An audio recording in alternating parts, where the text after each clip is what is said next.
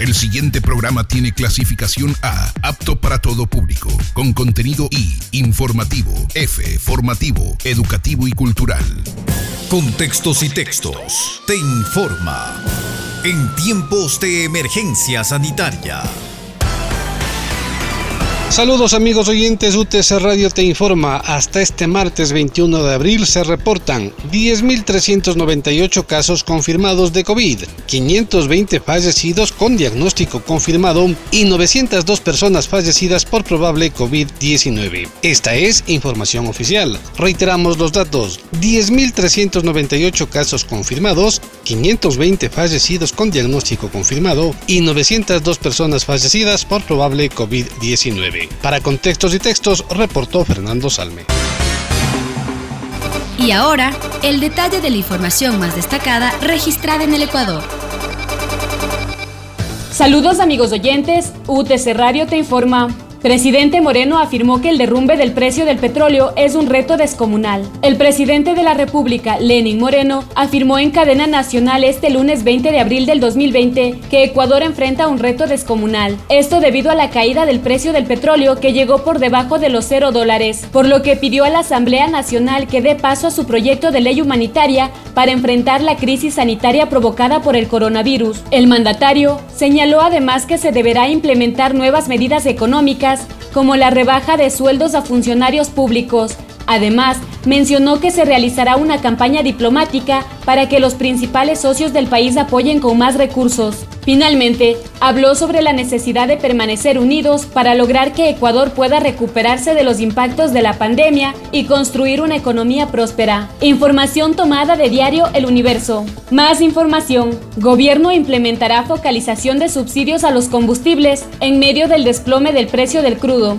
El ministro de Energía, René Ortiz, aseguró este lunes 20 de abril en una entrevista para Ecuavisa que el gobierno implementará un sistema de focalización de subsidios a los combustibles en el contexto del desplome de los precios del crudo a nivel mundial. Esto debido a que el barril de petróleo West Texas Intermediate, que sirve de referencia para el petróleo del Ecuador, se cotizó en 12 dólares con 41 centavos. Ortiz aseguró que el mecanismo de focalización está listo para implementarse como parte del programa de reactivación económica que el Ejecutivo presentó la semana pasada para la emergencia sanitaria. Este es el momento histórico para eliminar los subsidios a los combustibles, para sincerar la economía del país. Se ha dado lugar a abusos de corrupción en medio de la emergencia, señaló. Información que circuló con diario El Comercio. Seguimos informando. Habilitan plataforma para obtención de nuevo formato de salvoconducto. Guillermo Rodríguez, subsecretario de Control y Orden Público, afirmó que la plataforma para la emisión y control del nuevo formato de salvoconducto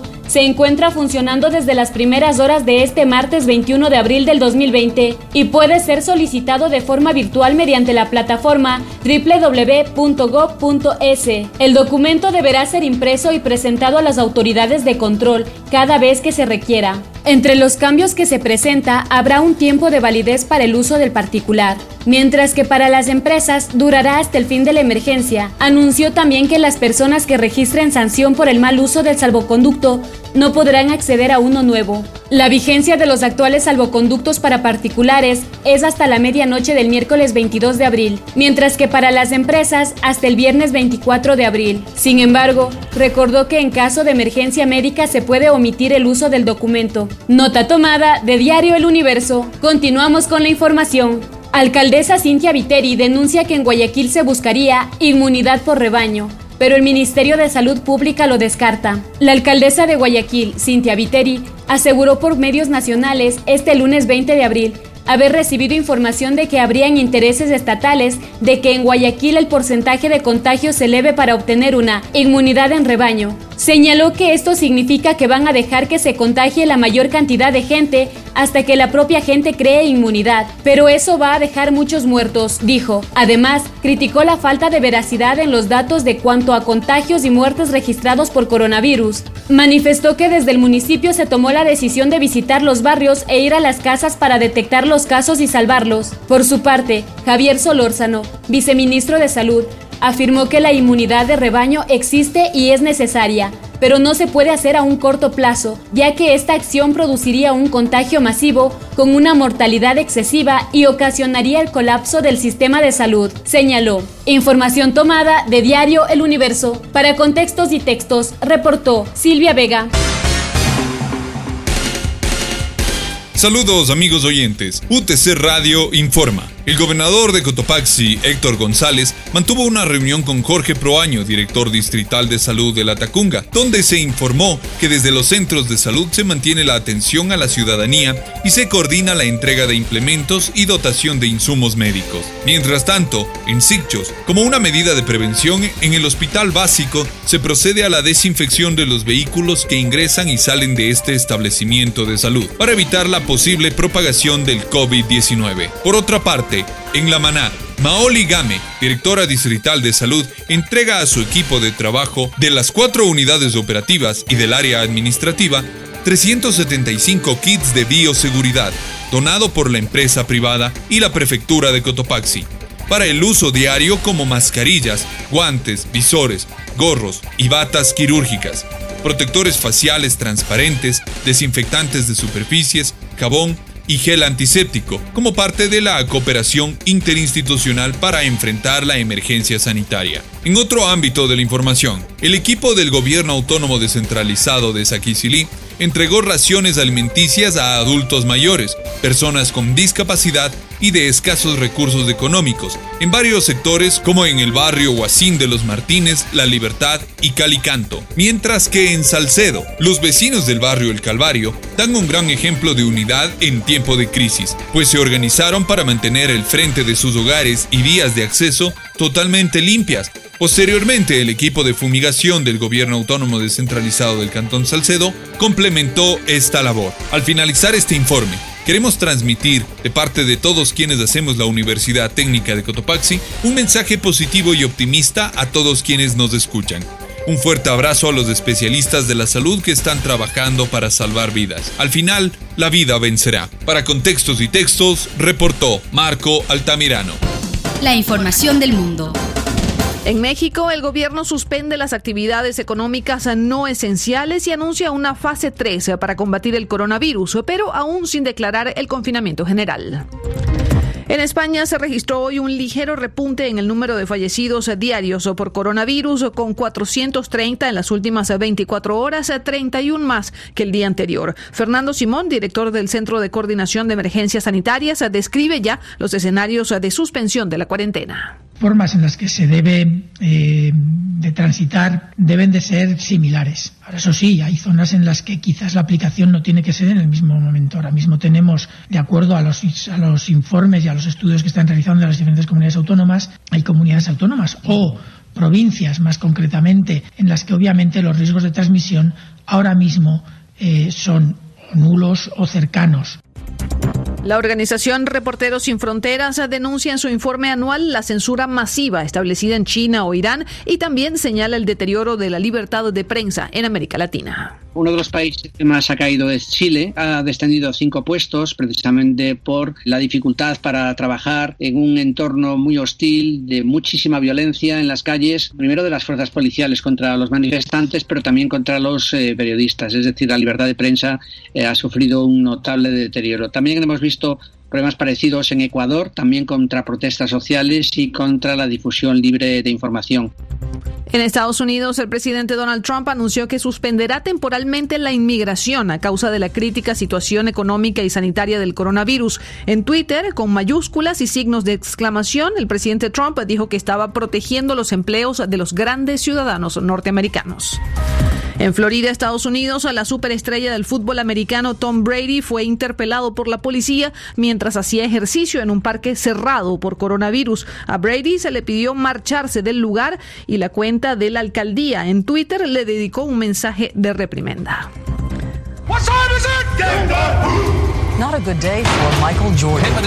Hablemos del exitoso estreno de los primeros episodios de Last Dance, la esperada serie documental que ofrece una mirada inédita a los Chicago Bulls de Michael Jordan. Los dos primeros capítulos atrajeron a 6.1 millones de espectadores en la noche del domingo en Estados Unidos. Con esto ponemos punto final a este resumen informativo. Aquí estamos. Hacemos contacto directo desde el corazón de Cotopaxi con el personaje de hoy. UTC Radio saluda al abogado Arturo Uxa, él es dirigente del Movimiento Indígena y Campesino de Cotopaxi. Gracias, abogado, por atender esta llamada. Fernando Salme le saluda. Por favor, primero empecemos analizando cómo el movimiento indígena, cómo la comunidad campesina eh, está viviendo, está enfrentando esta pandemia que azota no solamente al Ecuador, sino al mundo entero. Gracias por su atención. Buenos días. Estimado Fernando y a la población de Cotopaxi y a todos los amigos quienes escuchan Radio PT, agradecerle por haber dado la oportunidad y segundo, nosotros como dirigentes de las comunidades hemos estado cumpliendo las normas del protocolo, tema de sanidad, todo eso entonces nosotros hemos estado coordinando con nuestros compañeros dirigentes de distintas comunidades y con nuestras organizaciones. En una de esas, estimado Fernando, así punto concreto, está nuestras comunidades aquí en la provincia y también la CONAIE que coordina a nivel nacional.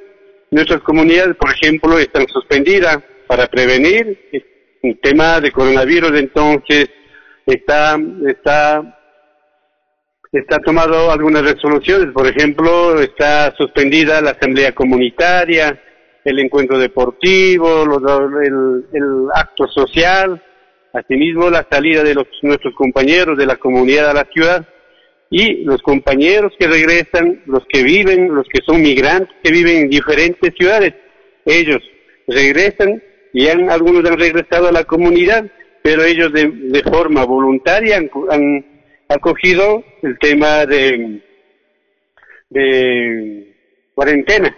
Entonces, todo eso, estimado Fernando, hemos estado trabajando lo que ha causado la preocupación a nuestras comunidades, a los compañeros dirigentes, a las bases. El tema ha sido un poco olvidado de las autoridades porque no han llegado todavía con la alimentación a las comunidades. Y usted, Fernando, sabe, conoce, la población conoce, nuestros compañeros quizás tenga habas, papas, pero no es lo mismo tener fideo, arroz, todo esto. Entonces nosotros hemos pedido a las autoridades de ahí que hagan llegar a las comunidades productos para que nuestros compañeros de las comunidades no salgan a la ciudad para comprar arroz, fideo, azúcar, atún, entonces, y eso hemos coordinado. ¿Y cuál, ha sido, cuál ha sido la respuesta, abogado, que han tenido de parte de las autoridades para este abastecimiento que usted está demandando, que la comunidad demanda? Estimado Fernando, ha sido la preocupación total. Quizás ah, nosotros hemos visto así en redes sociales, algunas autoridades han jalado 5, 10 fundas, 15 fundas, pero hay que ver que algunas comunidades tienen 150, 300, 400 habitantes. Entonces, a mí me causa preocupante porque usted sabe que nosotros somos dirigentes. ¿Cómo llego yo a la comunidad que ha dado 10 fundas? Sabiendo que en esta comunidad quizás las, personas que son de tercera edad son 100, 80, 90 personas. Entonces, esto ha sido preocupante para nosotros. Por eso nosotros hemos pedido a las autoridades desde Junta Parroquial, la Alcaldía, la Prefectura, y otras autoridades de la provincia puedan hacer un trabajo mancomunado, un equipo en la provincia, por ejemplo, si la alcaldía pone 10, 10 fundas y otras autoridades 15, 20, entonces puedan llegar de forma colectiva, porque a veces hacen como que están realizando las competencias, uno va a jalar 100 fundas y otro compañero va a jalar 50 fundas. Entonces eso sí es preocupante por, por más, más que todo por temas de, de salud cada dato está llegando, los funcionarios también lleguen a las comunidades, entonces eso sí es preocupante. Por eso nosotros hemos pedido que sea un trabajo mancomunado. De eso hemos planteado desde las comunidades, estimado Fernando. UTES Radio dialoga con el abogado Arturo Uxa, el dirigente del movimiento indígena y campesino de Cotopaxi. Abogado, antes de pasar a otros aspectos, cuéntenos por favor, ¿se coordinó ya con las distintas comunidades? Porque en una primera instancia hubo denuncias de que había comunidades que estaban inclusive bloqueando las carreteras, lo cual eh, no debía pues no darse en estos tiempos y generó malestar e inclusive se entorpecía el normal traslado de productos que hay que reconocerlo, no se ha visto desabastecido el mercado, por lo menos en las urbes. Ahí, por ejemplo, nosotros tenemos en cada territorio, en distintas comunidades, tenemos que hasta momento guardias o guardias comunitarias, llamamos hasta momento, ellos, las vías que en su debido momento, quizás algunas autoridades, algunos, por la decisión de las bases, cerraron las vías, pero nosotros coordinamos, por ejemplo, nuestros compañeros que están en Quito, Latacún, Gambato, que regresaron a su territorio, quizás no tenían ese paso para ingresar, o los compañeros que tienen producto que traigan a la ciudad, tampoco había paso, entonces ahí nosotros hemos coordinado. Entonces, actualmente están la Guardia Comunitaria trabajando, coordinando día y noche, entonces nosotros hemos coordinado, tranquilamente está saliendo los productos desde campo a la ciudad. Ahí quiero dejar con claridad. Nosotros, desde la comunidad, los dirigentes hemos planteado, por, por ejemplo, al gobierno nacional, en tema de kit alimenticia que está entregando, por ejemplo, que compre de los compañeros campesinos y de los compañeros indígenas, que compren los productos para que pueda entregar. Hasta ahorita, por ejemplo, estimado Fernando, si el gobierno nacional jugara ese papel, sería excelente porque nuestra gente estaría también preveniendo el tema de contagio, ya mandar por entrega, por ejemplo, ahí por tema que hablamos, entrega de productos de campo a la ciudad, pero no han hecho esto. Bueno, no de nuestros compañeros de las bases han quedado en la casa.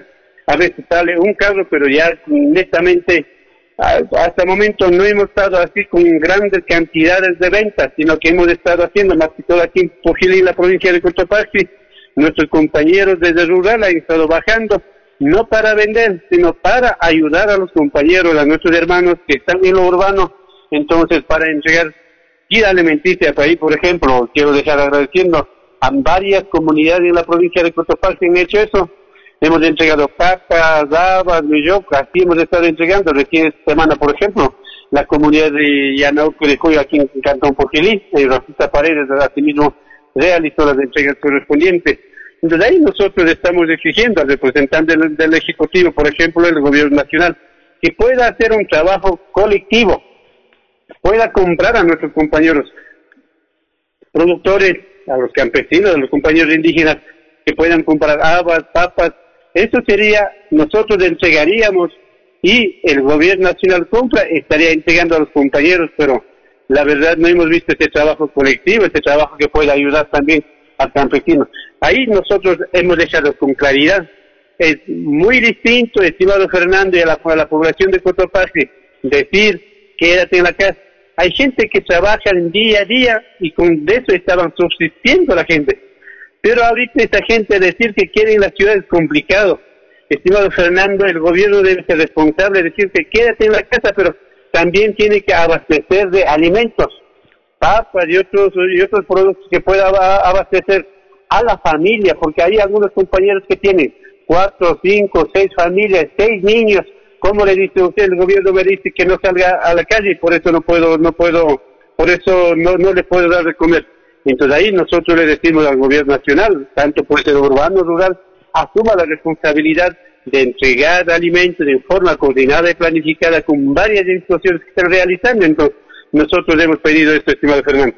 Claro, solamente así se podría demandar que entonces el campesino se quede en la casa pero siga produciendo porque son ustedes otros héroes a los que nadie ha reconocido, que siguen produciendo y siguen alimentando a la gente de la ciudad. En otro orden de asuntos, eh, abogado, cuéntenos, ¿hay reporte, hay una información concisa de cuántos compañeros campesinos indígenas eh, están contagiados del COVID o ustedes no tienen conocimiento en la provincia de Cotopaxi de algún contagio ya registrado? Estimado Fernández, para la población de Cotopaxi, nosotros tenemos mucha preocupación de las autoridades, quienes están al frente, que no entregan una, una información verídica, una información verdad para la población de Cotopaxi a nivel nacional. Por ejemplo, hasta ahorita que las personas que han fallecido así por COVID son unos tres o cuatro compañeros de aquí de la provincia, hasta ahí hemos sabido, y hay otros compañeros que han fallecido, eso eh, la familia legalmente ha llevado a la comunidad para hacer la, el traslado y por qué esas personas han sido fallecidas por COVID, sino ha sido por otra enfermedad. Hoy, por ejemplo, un compañero, un compañero, un habitante de la comunidad de Atapungo acaba de fallecer. Entonces, eso, por ejemplo, ahorita estamos haciendo trámite, no es netamente por COVID, sino es por otra enfermedad que tenía. Entonces, nosotros, estimado Fernando, no tenemos una información verdadera, cuántas personas están contagiadas de los compañeros indígenas o cuántos ciudadanos han fallecido. Yo, nosotros no tenemos exactamente esta información, pero exigimos al gobierno nacional que transparente la información. De esta forma, ya nuestra gente también tenga poquito más de conciencia, quedar en casa, porque ya sabemos que están en los territorios indígenas también. Para finalizar, abogado, y agradeciéndole por su tiempo y por sus comentarios, ¿qué es lo que pasa? ¿Cómo ven ustedes, los campesinos, los indígenas, las agrupaciones campesinas e indígenas, la posibilidad de que el gobierno nacional asuma una serie de decisiones económicas para enfrentar esta epidemia, esta crisis? Entre ellas, por ejemplo, una nueva, un nuevo marco legal para los trabajadores ecuatorianos y además más impuestos y más tasas. Se habla también ya abogado de la posibilidad de la eliminación de los subsidios a los combustibles.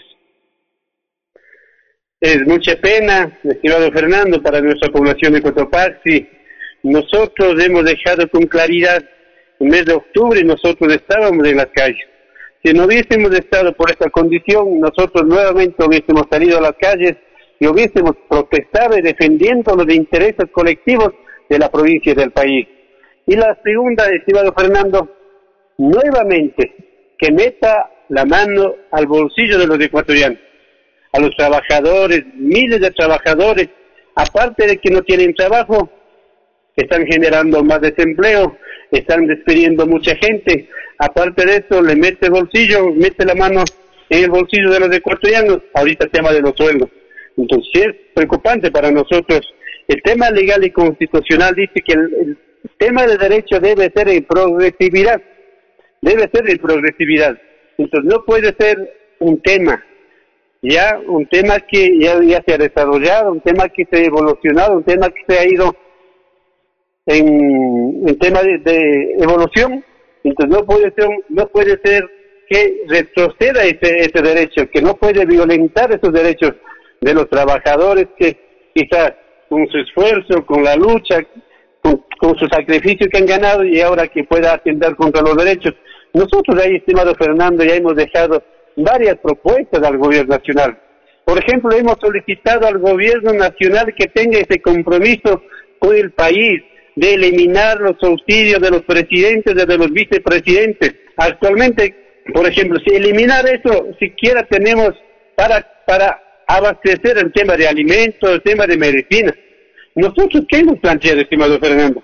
Como 270, 280 empresas que existen aquí a nivel nacional, que pague la responsabilidad social, que cumpla con la obligación, que cumpla lo que dice la ley, que hay tantos morosos, tantos empresarios que no han pagado, no han sido responsables con el Estado, por ejemplo, que, que cobre pero hasta la presente fecha ninguno de los empresarios, ninguno de los millonarios han sido tocados, simplemente sigue metiendo la mano a la población del país, a la gente más necesitada, y en estos momentos que la gente está sin empleo, sin alimentación y sin la salud, entonces el gobierno nacional sigue atentando contra los derechos humanos de cada ciudadano del país. Arturo, pero ¿qué va a pasar si en estos momentos la gente no se puede ni reunir ni salir a protestar?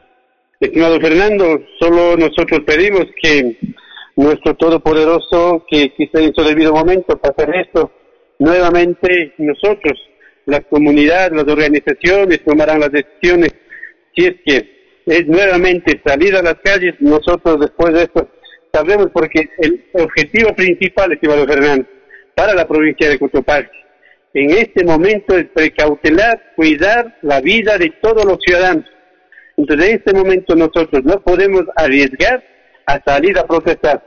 Entonces, quizás después que pase esto, nosotros algunas decisiones tomaremos de forma colectiva, pensando en los beneficios y los intereses de los colectivos de la provincia de Cotopaxi. El abogado Arturo Uxia, dirigente del movimiento indígena y campesino, aquí en UTC Radio. Hasta aquí la emisión especial de Contextos y Textos en tiempos de emergencia sanitaria.